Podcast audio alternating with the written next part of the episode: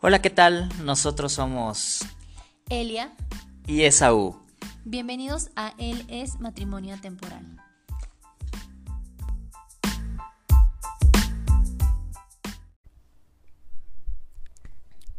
Nos encanta estar de nuevo con ustedes. Yo soy Elia, Y yo soy Esaú. por si tenían la duda de nuestros nombres. Así es. Pues estamos de vuelta con ustedes con un tema muchísimo más padre ah, que los pasados. Más que Pascua, que... Bueno, es un decir. Ay, hablen con este hombre, por favor. y eh, pues el episodio que les queremos compartir el día de hoy es un, es un episodio que va de la mano con todo lo que les hemos compartido. La vez pasada hablamos de las amistades, de los amigos, porque es importante pues que tu pareja conozca, ¿no? La relación con tus amigos, conviva con ellos y pues también crea una relación con aquellas personas a las que escogiste como amigos. Y hoy vamos a hablar de las personas que, que llegan a tu vida gracias a que estás en el lugar correcto, por así decirlo. Bueno, así decirlo. estás justo en el lugar, mm, como dicen, ¿no? Que, que tal vez tenías que estar para poderlos conocer. Y en este caso nos ha tocado vivir experiencias y conocer personas increíbles dentro de la iglesia. Y por eso queremos compartirte la importancia que tiene en nuestro matrimonio la comunidad, la gente que es parte de ella. Wow, exactamente. Eh, es impresionante porque justo él y yo hablábamos en los últimos días cómo nos hemos sentido amados y acogidos por nuestra comunidad. Y cuando hablamos de comunidad, eh, hablamos tanto de nuestra comunidad eh, alma mater, en la que nos congregamos, ah, que es Adoremos, pero también hablamos mucho acerca de nuestra comunidad parroquial. Es algo chistoso, si por ejemplo tú no estás relacionado con la- las situaciones en la iglesia, es como raro, o sea, nosotros servimos en una comunidad católica eh, que se dedica a algo, digamos, y además tenemos nuestra comunidad parroquial, nuestra parroquia es como nuestro oasis, como nuestro punto de reunión, que es una comunidad de comunidad, es raro, ¿no? Es, es algo raro en la iglesia. Si, si no, si no eres, eh, si no estás rela- eh, re- sí, es relacionado, sí, con, con la iglesia o algo así, eh, puede sonar un poco complicado, pero no es tan complicado en realidad. Solo escuchen el episodio. Ah, Exactamente. Ustedes disfruten y no se, met- no se metan en problemas. y porque justamente eh, en estas comunidades hemos creado lazos con aquellas personas que comparten algo sencillo con nosotros que es nuestra fe. ¿No? A veces no crees que con personas que compartes la misma fe puedas crear lazos tan importantes y la realidad es que sí sucede, sí pasa y eso es parte de, de nuestros días, de nuestra vida. Nosotros llegamos como hace siete años, ¿no? Más o menos. A la parroquia, sí. A la, la parroquia donde estamos, sí, llegamos hace siete años aproximadamente. Y cuando llegamos en ese entonces, la verdad es que no estábamos tan metidos dentro de, pues sí, de la gente parroquial, está bien dicho. Eh, me acuerdo que yo, cuando estaba más joven, yo era parte, o sea, me había tocado como compartir con gente de la parroquia, pero era diferente porque ahí mi abuelita ya era muy conocida, ¿no? Ya ven que luego pasa que pues tu abuelita son las que te obligan a ir a misa y que vamos hija o que se llevan a alguien o que siempre están ahí insistiendo.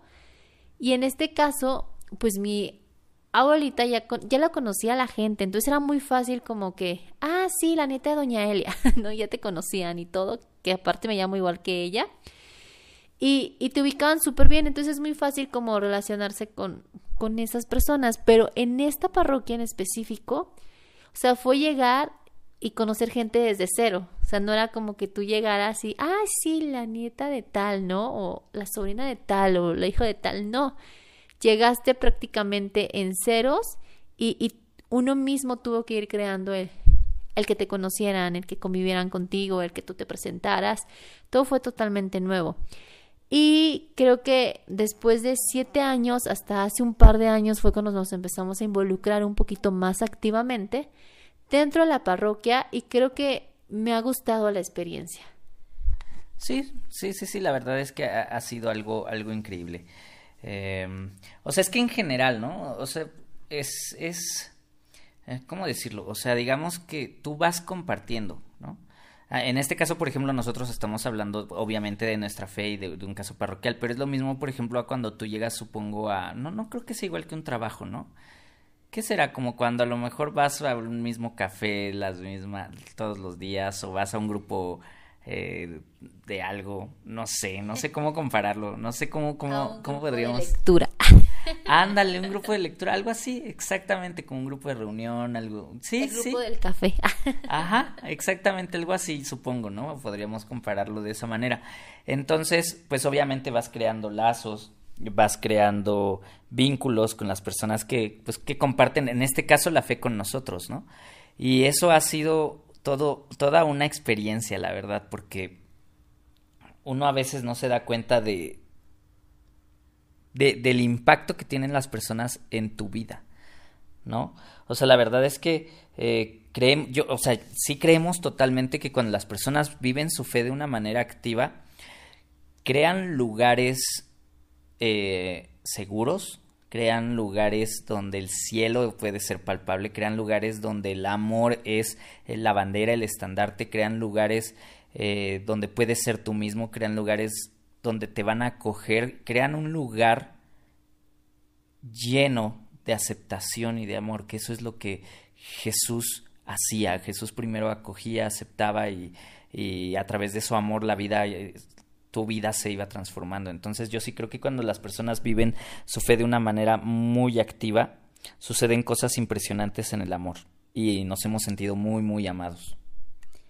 Sí, es, es increíble. Me acuerdo que yo le decía a, Esaú siempre en, los, las últimas veces que vamos a la parroquia me he sentido como muy, eh, como muy cuidada, como muy, sí, segura en cuanto al tema del embarazo, ¿no? Es, es increíble cómo puedes compartir una noticia y, y no, eres, no tienes como, o no eres consciente de cómo hay tantas personas que se alegran de una noticia, ¿no? Que si para ti como nosotros como futuros papás estamos felices, sorprenderte que hay que también, personas que también se alegran de la misma forma que tú, es como increíble y sobre todo porque personas que nunca te imaginaste que iban a tener un impacto importante en tu vida, ¿no? Y que se iban a comportar de cierta forma o que eh, pasa mucho, ¿no? Que de repente los ves y cómo va la futura mamá, ¿no? Y cómo va creciendo la pancita, y cómo va bebé,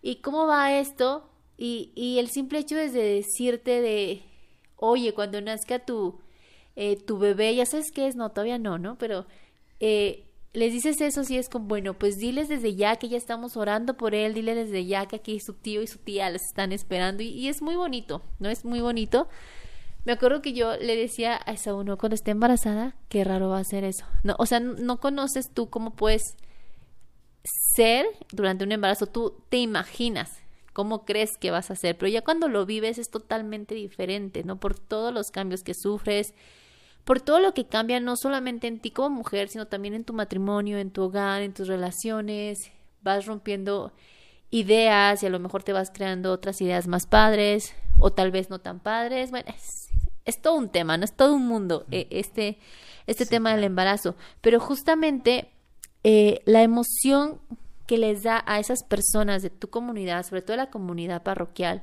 el enterarse de dar vida es algo que te sorprende muchísimo. O sea, como el que te pregunten cómo estás, el que ya saben que a lo mejor tuviste una cita y, el detalle de cómo te fue, oye, me enteré que pasó esto, todo bien, o el simple hecho es de que te digan, no, vivo aquí súper cerca, cualquier cosa que necesites, de verdad, llámame, pero casi, casi, pero llámame, no, que me llames, y es como, sí, si los vamos a necesitar, de verdad los vamos a buscar, ¿no?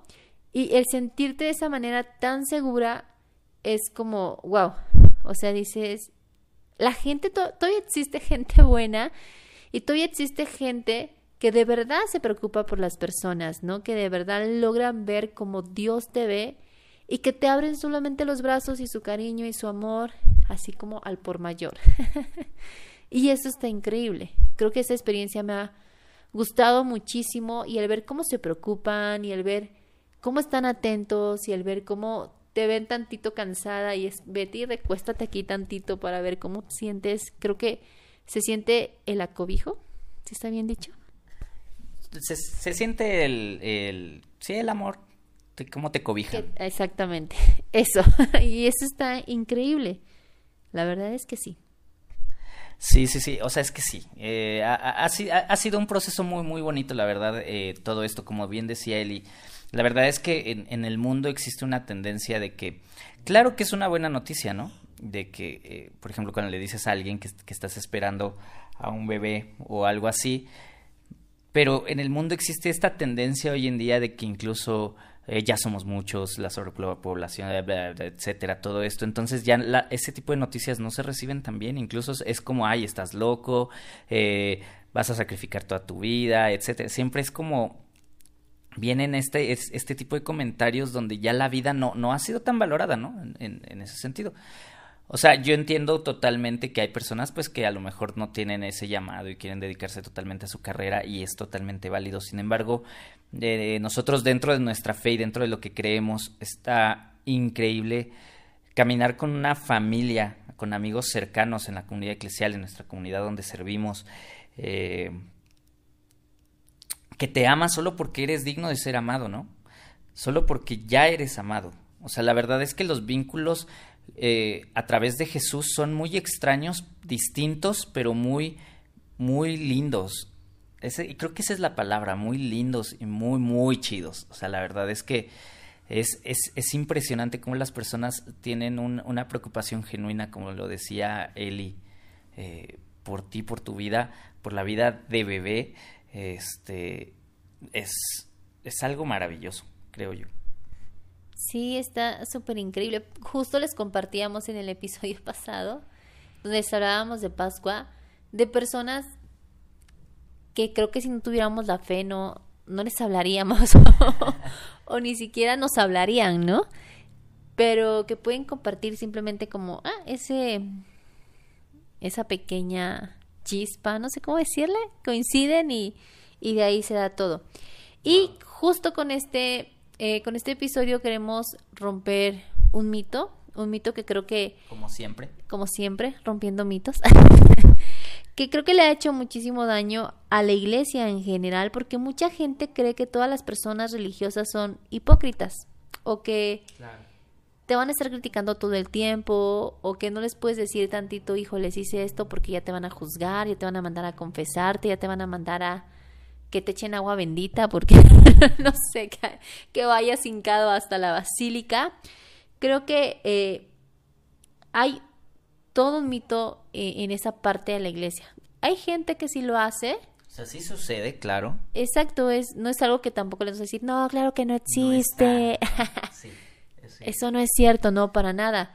Sí existe, sí te seguramente tú te has encontrado con gente así, nosotros nos hemos topado con un par de personas así, pero la verdad es que ahí es cuando también aprendes a amar, ¿no? Y es también donde aprendes a poner la otra mejilla y es también ahí donde dices, híjoles, aprendes a ser prudente, ¿no? Para no lastimar más a las personas y, y para no dañar más su corazón.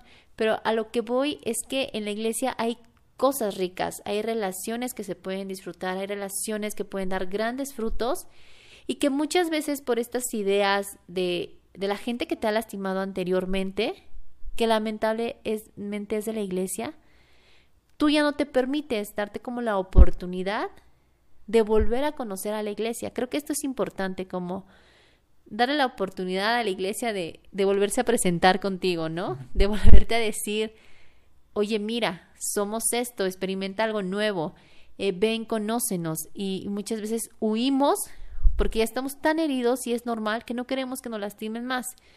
Pero creo que como en todas las relaciones, darle una oportunidad a la iglesia de volverse a presentar, de volver a mostrarte lo bueno y lo rico que es, creo que es esencial y es importante en esta época.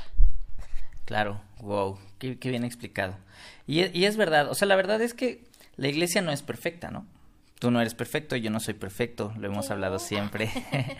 eh, pero creemos que tenemos, que caminamos con Jesús y Jesús acoge y ama. Entonces, eh, la verdad es que pues sí queremos invitarte a eso, como dice él, y darle una, una, nueva oportunidad, sobre todo porque puedes encontrar lo mismo que nosotros hemos encontrado. Hemos encontrado cuidado, hemos encontrado personas que se preocupan, hemos encontrado a personas que, que están dispuestas a darte lo que tienen. Así como eh, hay, hay, un evangelio que a mí me encanta que es el de la viuda que entrega una moneda en la ofrenda del templo y Jesús es la viuda pobre y Jesús les está diciendo a sus discípulos, esa mujer dio más que el rico que está dando lo que le sobra, porque esa mujer dio todo lo que tiene. Y hay personas que nosotros nos hemos encontrado que están dispuestas a darte todo lo que tienen solo por amor. Y ha sido impresionante eso y tú puedes encontrar eso, ¿sabes?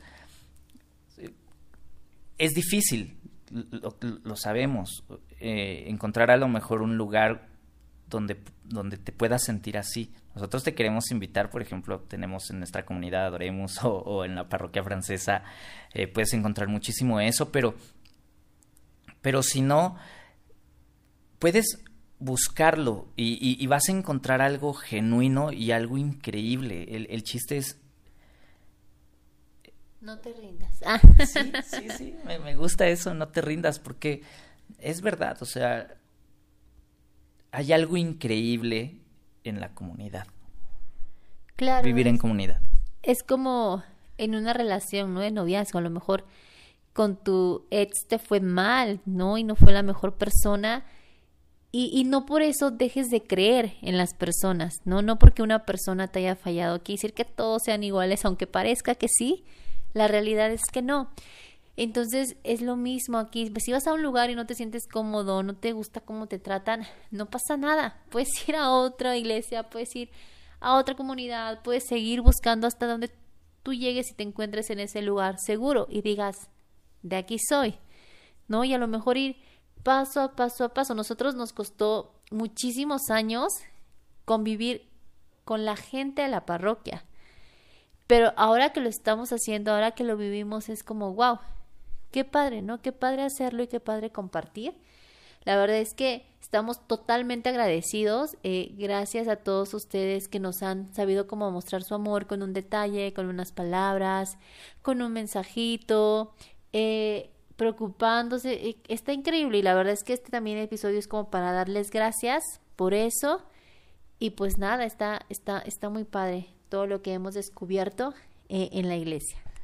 Claro, y se convierte en un reto también para nosotros, o sea, es, es, es, siempre poner la vara más alta en yo también puedo amar así y quiero amar así, quiero hacer sentir a las personas como a mí me han hecho sentir y quiero que las personas conozcan a un Jesús que ama, quiero que las personas conozcan a ese Jesús impresionante y estamos confiados porque hoy sabemos la verdad que bebé va a llegar a un lugar donde ya es muy amado y seguro, donde él va a estar seguro, donde ya es amado, donde las personas simplemente por su vida lo van a amar. Y la verdad es que eso nos pone muy, muy felices, muy, muy felices. Y, no solo eso, sabemos que contamos con personas que oran por nosotros y que nos van a sostener genuinamente en ambos sentidos. Porque la oración tiene un poder increíble. Hoy, hoy, hoy se devalúa mucho y, he visto mucho que, por ejemplo, que, que, se dice que ayudan más eh, manos que ayudan que labios que, que oran y lo entiendo, eh, entiendo hacia dónde va ese, ese comentario, ¿no? Lo que hablábamos al inicio de la hipocresía, pero hay muchísimas personas, o sea, la oración te debe de llevar a la acción y nosotros sabemos que hay personas que nos están sosteniendo con su oración y con su acción y, y nosotros queremos ser igual y caminar igual y es increíble.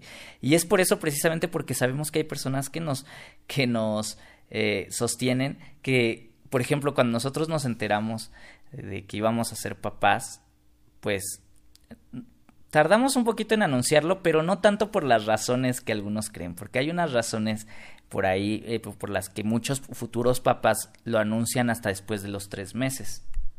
Sí, claro.